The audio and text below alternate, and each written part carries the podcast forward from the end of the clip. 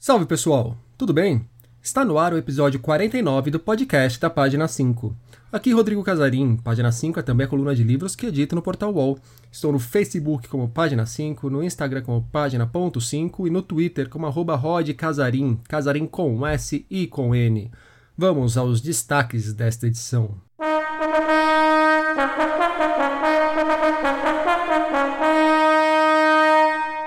João Cabral de Melo Neto por Antônio Carlos Sequim, nos 100 anos do poeta. Senhores do Orvalho, um dos livros fundadores da literatura haitiana. Tom Maver, Angélica Freitas e Ana Matsuzaki nos lançamentos.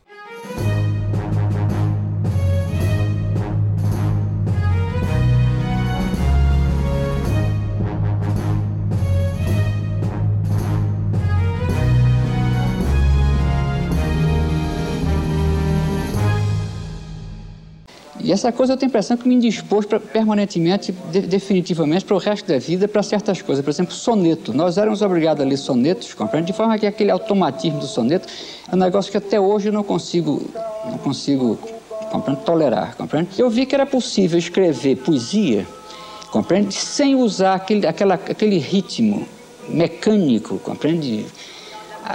Como se diz, rançoso, compreende? Que para mim, até hoje, no meu ouvido, tem um decassílabo por causa dessas coisas que eu disse a você do colégio, compreende? De forma que eu vi que era possível escrever uma poesia, compreende? Áspera. Uma poesia com textura áspera, compreende? Que uma poesia que fosse difícil de ser lida em voz alta, compreende? Uma poesia que não, não embalasse o leitor. Eu gostaria de fazer uma poesia Compreende que não fosse um carro deslizando em cima de um pavimento de asfalto, aquela coisa lisa. Eu gostaria de fazer uma poesia em que o leitor, no caso o leitor é o carro, né, ele passasse em cima de uma rua muito mal calçada, compreende que o carro fosse saculejado a, a, a, todo momento. Compreende? Quer dizer, uma poesia em que o sujeito ia passar de uma palavra para outra, tivesse que pensar, uma poesia que opusesse a cada palavra um obstáculo ao leitor. Quem fala sobre a própria poesia é João Cabral de Melo Neto, um dos poetas mais importantes de nossa história. Retirei o áudio de um vídeo antigo, editado e republicado pela TV Escola. Se vivo, João Cabral teria completado 100 anos neste 2020. O escritor pernambucano costuma ser lembrado principalmente por Morte e Vida Severina, que versa sobre a miséria no sertão, virou um dos grandes best-sellers da poesia no país e foi levado para o cinema e o teatro. Só que João Cabral de Melo Neto é muito mais do que seu livro mais famoso. Por conta do centenário do autor, a CEP, Companhia Editora de Pernambuco, acaba de lançar uma edição revisada e ampliada de João Cabral de ponta a ponta. O livro reúne estudos sobre a obra de João Cabral feitos por Antônio Carlos Sequim, professor de literatura brasileira da UFRJ, membro da Academia Brasileira de Letras e crítico literário que durante 35 anos se debruçou sobre os escritos do pernambucano, que se denominava um antilirista. Perguntei para o Sequim quais obras de João Cabral de Melo Neto ele indica para quem tem familiaridade com o nome do poeta, mas não conhece com profundidade. Indo além de Morte e Vida Severina, ele destacou momentos importantes da obra do autor. Eu tenho a convicção de que o sucesso de Morte e Vida Severina incomodava João Cabral de Melo Neto. Não pelo sucesso em si do Alto de Natal, mas pelo fato de que este livro, de maneira oblíqua, acabava obscurecendo os outros 19 que ele publicou. Para a gente ficar fiel à proposta de João Cabral, em 1956, ele lança duas águas e diz que tem poemas feitos para uma comunicação imediata, exemplo, Morte e Vida Severina, e outros que exigiriam um leitor mais reflexivo, uma leitura silenciosa. Então, já que a parte da comunicação fica com morte e vida, eu preferiria eh, sugerir aos nossos ouvintes algumas obras da outra vertente, da vertente para leitura silenciosa e não para auditório. E assinalo a extraordinária produção do nosso poeta na década de 1950, uma obra-prima atrás da outra. Por exemplo, na temática social, eu não posso deixar de citar O Cão Sem Plumas, a meu ver, é uma denúncia sutil, consistente e elaborada com um grau de imagens e metáforas eh, mais sofisticado do que o Morte e Vida. Na temática eh, da metalinguagem e da poesia do pensamento, o grande livro, a meu ver, é Uma Faca Só Lâmina, de 1956. É um momento máximo da poesia de reflexão cabralina em que ele abandona tudo que é contingente, tudo que é circunstancial, para mergulhar fundo como uma faca só lâmina na psique humana e nas vantagens de o ser humano ser alimentado pela obsessão, pela ideia fixa como algo, digamos que potencializa e acende o homem contra o torpor e a alienação. E também citaria, da mesma década, um livro Quaderna, porque neste livro se abre a poesia de Cabral para a temática feminina. Ele tinha muito pudor em tratar do tema da mulher, porque achava que era um tema completamente o tema lírico amoroso já gasto pela tradição ocidental e especialmente pelo lirismo em língua portuguesa. E ele consegue uma solução magnífica a partir de Quaderna, tratando a mulher do ponto de vista erótico, do ponto de vista do desejo e não do ponto de vista é, do sentimento. Então, seriam essas as minhas indicações para quem quer ler Cabral para além de Morte e Vida Severina. Em João Cabral de Ponta a Ponta, Sequinha analisa todos os livros de João Cabral de Melo Neto. Aqui, ele também fala sobre a influência do autor sobre outros poetas e aponta o problema que é quando essa influência abre campo para imitações. A poesia concreta reconhece em Cabral uma grande influência. Outro poeta de bastante importância, Armando Freitas Filho, se diz igualmente tributário de João Cabral de Melo Neto. O problema mais delicado é quando a influência ela, digamos, abre campo para a imitação. E é esse o impasse do grande escritor, do grande poeta, frente aos seus sucessores. Muitas vezes, este grande escritor abre um caminho tão individual, tão próprio e tão extremo que aqueles que o sucedem acabam eh, sendo uma espécie de versão diluída dessa matriz, porque o lance da originalidade extrema já foi efetuado pelo próprio poeta. E a partir daí, então, nós teríamos o risco de nos defrontarmos com uma proliferação de subcabrais, de cabral de segunda linha, o que acaba, inclusive, refletindo na apreciação que temos do próprio poeta, que passa a, digamos, ser mensurado um pouco pelo efeito da diluição dos seus seguidores.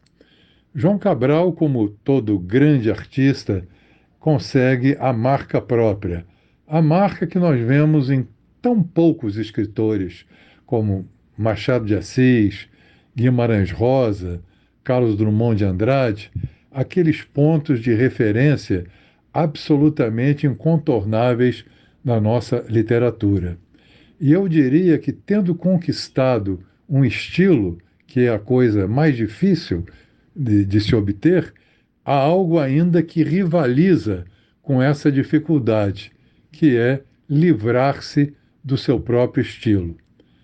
Poetas como Drummond conseguiram estilo e foram sucessivamente se desvencilhando dele e adotando outras dicções. João Cabral não.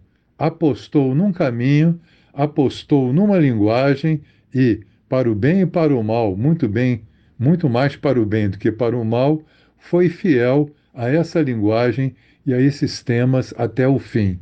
E essa radicalidade com seu projeto é que dá uma credibilidade extraordinária e faz com que os que se basearam nele captem apenas os elementos mais epidérmicos da poesia de João Cabral, elementos desligados desse projeto de vida, de arte, de obra ao qual ele foi fiel praticamente a vida inteira.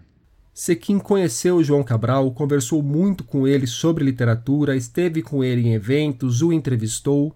Então, indo além da poesia e dos livros, perguntei quais são as principais lembranças que guarda desses encontros. Eu conheci bem João Cabral. Fui amigo dele, devo ter estado com ele talvez umas 20 vezes e não mais, devido à sua profissão de diplomata, né? exercia fora do país, evidentemente, e apenas nos raros momentos aqui do Rio de Janeiro é que eu pude ter um contato direto. Mas, além da poesia dos livros, eu diria que pouco poderia acrescentar, porque minha amizade com ele foi fundamentalmente em torno da sua poesia, da sua produção e da imensa admiração que eu tive pela obra que ele foi construindo. Eram encontros em que, geral, eh, eu partia de um novo livro publicado por ele e então ia lá para conversar, para saber mais um pouco, para esclarecer referências. E devo dizer que ele sempre me recebeu com uma extrema amabilidade, sempre muito afável, desde o primeiro contato, quando eu fui logo entrevistá-lo, eu com 27 anos, e essa conversa inicial durou seis horas, em duas entrevistas, né, repartidas em dias consecutivos. Não posso me lembrar de uma vez sequer em que ele tenha criado qualquer restrição a me receber, mesmo naqueles períodos em que constava que ele estava mais arredio, um pouco deprimido, porque era um homem que apresentava um contraste singular, uma poesia aberta, solar, clara e uma vida particular mais conturbada, tendendo a, a, a uma tonalidade depressiva. E eu nunca deixei de me espantar com esse contraste entre a segurança absoluta que ele demonstrava na sua obra, no planejamento dos seus livros, na condução dos seus projetos e a insegurança plena que ele aparentava e efetivamente exercia no comando frágil do seu dia a dia. É, quando ele se mudava de país, né, quando ele mudava de país para um outro posto, né, ele não conseguia suportar bem essa ideia de mudança. Era a esposa dele, Dona Estela, era a família que se fazia a mudança previamente e um, dois meses depois lá ia o João Cabral para encontrar tudo bem arrumado. E uma anedota, um elemento assim pitoresco disso para mostrar é, esse contraste ao qual eu estou me referindo, né? Foi a pergunta que ele me fez é, certa feita. Eu devia ter uns trinta e poucos anos. Ele um nome consagradíssimo, né? Eu o visito e na saída, com um olhar meio angustiado, ele me segura pelo braço e pergunta o seguinte: Você quem? Você acha que a minha poesia vai sobreviver? Ora, veja só, um poeta daquela estatura perguntando para um rapaz, um professor universitário, se para avalizar a permanência ou não da sua poesia. É claro que eu tinha que dizer que sim, não apenas para um consolo momentâneo, porque foi em nome dessa crença na qualidade da poesia de João Cabral, foi exatamente por isso que eu me dediquei a ele, João Cabral, e a ela, a sua obra, por quase 40 anos de estudos, de leituras e de pesquisa. E tudo isso está convergindo neste livro que a CEP lança, eh, já lançou inclusive virtualmente, que vai, mas vai lançar em forma física em breve, que se chama João Cabral de Ponta a Ponta, reunindo tudo que eu pude fazer em prol da sua literatura. Além das análises, João Cabral de Ponta a Ponta conta com entrevista feita com o escritor, textos mais afetivos e ensaios sobre temas como a relação do poeta com a Espanha e as trocas de afagos e alfinetadas entre João Cabral de Melo Neto e Carlos Drummond de Andrade. Depois de um intervalo de cinco meses, a Carambaia volta a publicar um título inédito. A obra da vez é Senhores do Orvalho, de Jacques Roumain. Lançado originalmente em 1944, o livro é um dos fundadores da literatura haitiana. No romance, o leitor acompanha Manuel, que regressa ao Haiti após viver em Cuba como cortador de cana durante uma década e meia. Nesse retorno, Manuel encontra um país com a sua natureza destruída, onde pessoas sofrem com a miséria e a fome a união do povo também não existe mais. Caberá ao protagonista, então, tentar reestabelecer a noção de coletividade entre as pessoas. A edição da Carambaia de Senhores do Orvalho chegará aos leitores com tradução de Mônica Starrel.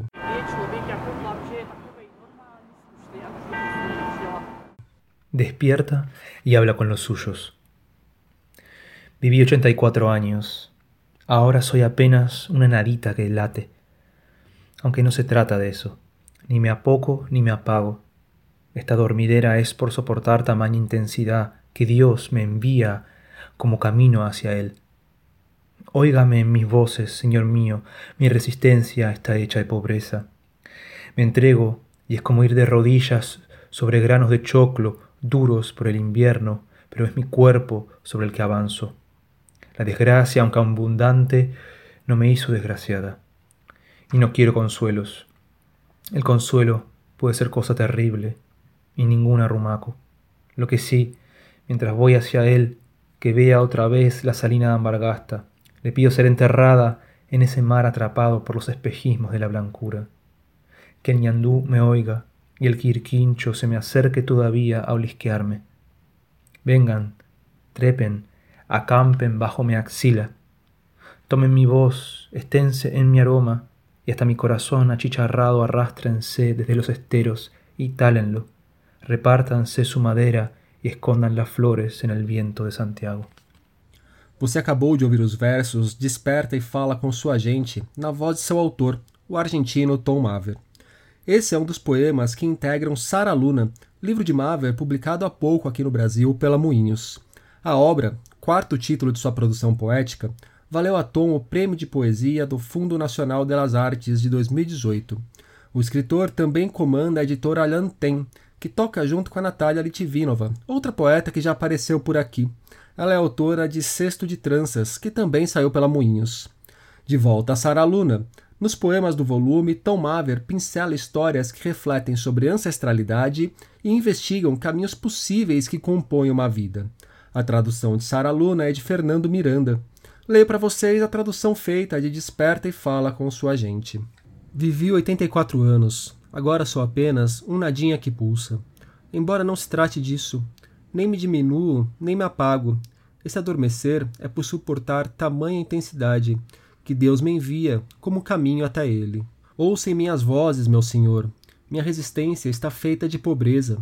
Me entrego e é como ir ajoelhada sobre grãos de milho, endurecidos pelo inverno, mas é meu corpo sobre o qual avanço. A desgraça, embora abundante, não me fez uma desgraçada. E não quer consolos. O consolo pode ser uma coisa terrível, e nenhum afago. Porém, sim, enquanto vou até ele, que veja outra assalina de Ambargasta, lhe peço ser enterrada nesse mar tomado, pela imensa branquidão refletida. Que me ouça o Yandu, o Quirquintio, ainda venha me farejar Venham, subam, se metam debaixo da minha axila, peguem minha voz, fiquem com meu aroma, e até meu coração queimado, se arrastem desde os pântanos, e o cortem, repartam sua madeira, e escondam as flores no vento de Santiago. Outro livro de poemas que acaba de sair, este pela Companhia das Letras, é Canções de Atormentar, de Angélica Freitas. Das poetas mais conhecidas do Brasil neste século, a Angélica é autora dos superelogiados Um Útero do Tamanho de um Punho, que saiu em 2012, e de Shake, de 2009. Canções de Atormentar tem versos que remetem à infância da escritora no sul do país, poemas que criam pontes com outros cantos do mundo e também passagens que refletem o Brasil atual. Como o programa hoje está cheio de poesia, também lerei um dos poemas. Porto Alegre, 2016. Quando você viu na TV aquelas pessoas em fila na chuva, à noite numa estrada, na fronteira de um país que não as deseja, e quando você viu as bombas caírem sobre cidades distantes, com aquelas casas e ruas tão sujas e tão diferentes, e quando você viu a polícia, na praça do país estrangeiro, partir para cima dos manifestantes com bombas de gás lacrimogênio. Não pensou duas vezes, nem trocou o canal e foi pegar comida na geladeira. Não reparou o que vinha, que era só uma questão de tempo. Não interpretou como sinal a notícia. Não precisou estocar mantimentos. Agora, a colher cai da boca e o barulho de bomba é ali fora, e a polícia vai para cima dos teus afetos, munida de espadas sobre cavalos. O que se passa na cabeça de uma bebezinha? E na cabeça de uma cozinheira? Na cabeça da madame, encontramos os sapatos extravagantes e as oito formas de esquecer a solidão. Já na cabeça do pintor, há cinquenta nomes diferentes para o azul, uma paleta de cores raras, vistas no entardecer em uma praia deserta, e uma mulher de vestido vermelho selvagem. Quem investiga o que há dentro das cucas alheias é Rosália, a protagonista de A Colecionadora de Cabeças, livro infantil de Ana Matsuzaki que acaba de sair pela editora do Brasil. E dentro da cabeça de Rosália, o que existirá? E dentro da cabeça de quem está aí me ouvindo, o que há? E nos últimos dias, na página 5, nós tivemos entrevista com Daniela Arbex, que acaba de lançar Os Dois Mundos de Isabel. Em novo livro, Leonardo Padura esmiuça a relação com Cuba e o assédio sexual que Virginia Woolf sofreu na infância. Por hoje é isso, pessoal. Um abraço, um beijo, um aperto de mão e até a semana que vem.